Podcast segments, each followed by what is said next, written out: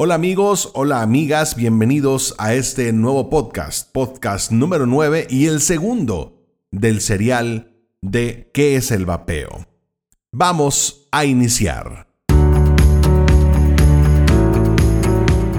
En el podcast anterior ya escuchamos de una manera muy concreta qué es el vapeo. Hoy vamos a ver de una manera más particular qué es, cuál es la composición de los líquidos, qué es un cigarrillo electrónico, la toxicidad de los cigarrillos electrónicos, los beneficios de vapear, clasificación de los cigarros electrónicos, entre otras cosas. Así que, bienvenidos, aquí damos inicio a este nuevo podcast. ¿Qué es un cigarrillo electrónico? Un cigarrillo electrónico es un dispositivo que utiliza la potencia de una batería para producir vapor, que es inhalado por el usuario. El funcionamiento del cigarrillo electrónico es muy, muy, muy sencillo. La batería del cigarrillo electrónico proporciona potencia calentando una resistencia. Esta a su vez calienta una fibra o algodón que está impregnado de un líquido que se evapora por el efecto del calor. La forma en que fumamos y vapeamos es muy diferente. Al fumar, generalmente, se dan caladas cortas y aspirando con fuerza el humo.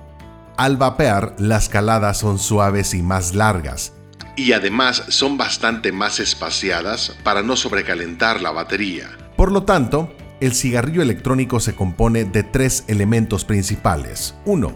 La batería, responsable de calentar una resistencia. 2. Consumible que contiene la resistencia. Y 3. Tanque que contiene el líquido.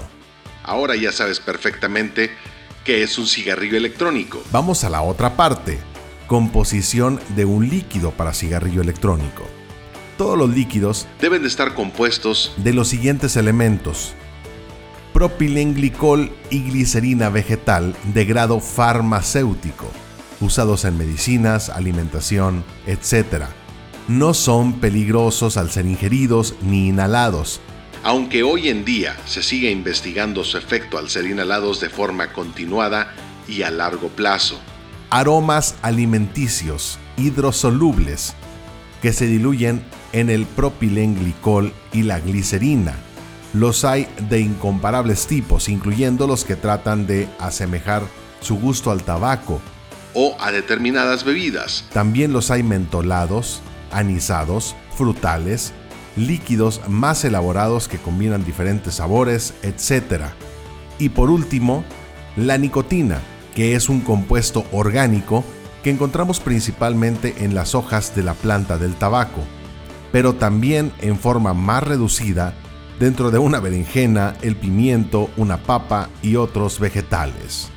La nicotina no es un compuesto cancerígeno. Ojo, la nicotina no es un compuesto cancerígeno, pero sí es muy adictivo y es tóxica en grandes dosis y al ser ingerida o entrar en contacto con la piel o con las mucosas. No todos los líquidos contienen nicotina. Y los que lo hacen la incluyen en diferentes proporciones dependiendo de la marca. La nicotina es el principal responsable del golpe de garganta. Sensación en la garganta similar a la de fumar tabaco. Generalmente, al comenzar a vapear suele utilizarse en una proporción u otra dependiendo de la cantidad de cigarrillos que se fumaban anteriormente. Con el tiempo, la mayoría de los vapeadores van escogiendo líquidos que contienen menor proporción de nicotina y en muchos casos se llega a vapear líquidos que no contienen nicotina e incluso a dejar también de vapear. A la hora de ir reduciendo la cantidad de nicotina de los líquidos que adquirimos, no debemos de tener prisa. En muchos casos, al reducir la proporción de nicotina demasiado rápido, el cigarrillo electrónico puede no saciarnos y hacer que abandonemos su uso volviendo al consumo del tabaco. Una de las cosas de las que más se ha hablado últimamente es de la toxicidad de los cigarrillos electrónicos. Como hemos comentado, a priori el único compuesto tóxico de los líquidos que se utilizan para el vapeo es la nicotina. Tanto el propilenglicol como la glicerina vegetal como muchos aromas se utilizan habitualmente en alimentación y farmacia, incluyendo su uso inhalado pero aún no contamos con estudios que comprueben la posible toxicidad a largo plazo por la inhalación continuada y en altas proporciones de estos componentes. Sin embargo, En más de 12 años de uso continuado de productos por millones de consumidores, no se ha registrado de manera fiable ninguna patología o muerte provocada por su causa. Contrastando con los 6 millones de muertos y 120 millones de enfermos anuales que provoca el tabaco. Especialistas en el campo estiman que la toxicidad del cigarrillo electrónico es 96% inferior a la del tabaco convencional. Por otro lado, sí está suficiente demostrado que el vapeo no produce ningún efecto sobre las personas que nos rodean. Los vapeadores pasivos. A pesar de ello, la legislación europea trata de aplicar las mismas restricciones para los cigarrillos electrónicos que sobre los cigarrillos analógicos. Esto también aplica para nuestro continente, el americano. Y obviamente México, que traemos ahí un asuntito con salud y cofepris bastante interesante. Pero bueno, ¿cuáles son los beneficios del vapeo? Al final del día nos interesa mucho saberlo. Ahí les va. Básicamente los mismos que se experimenta al dejar de fumar. Lo platicaba en el podcast anterior y lo repito ahora. A las 8 horas se normalizan los niveles de oxígeno en la sangre. Esto al dejar de fumar y comenzar a vapear. A las 48 horas, recuperación del gusto y del olfato. Las cosas te saben más, hueles mejor. A las 72 horas, aumento de los niveles de energía física. A las dos semanas, mejora la circulación sanguínea. A los tres meses, aumento de capacidad pulmonar. Vamos a dejar de jadear. Al año, reducción de riesgo coronario. A los 5 años, disminución del riesgo de derrame cerebral. A los 15 años, normalización del riesgo de cáncer pulmonar. ¿Cuál es la clasificación de los cigarrillos electrónicos? Bueno, son dos tipos principalmente. Dispositivos de primera generación, que son mini cigarrillos o cigalikes. Similares en forma al cigarro analógico. No son recomendables por su escasa potencia, poca duración de la batería e incompatibilidades entre batería y consumible. En el mundo de las baterías hay diferentes tipos de rosca. La mayoría de las baterías de los cigarrillos electrónicos utilizan la rosca Ego, parte exterior, o 510, la rosca interior, lo que permite la compatibilidad entre batería y los diferentes consumibles que adquirimos. Las baterías tipo Ego ofrecen mayor potencia y autonomía. En el mercado encontramos baterías desde unos 350 mAh pasando por 650 y hasta 1000 la diferencia entre ellas es su tamaño y la duración de su uso hasta la próxima recarga. Algunas baterías son automáticas y otras se activan directamente al inhalar.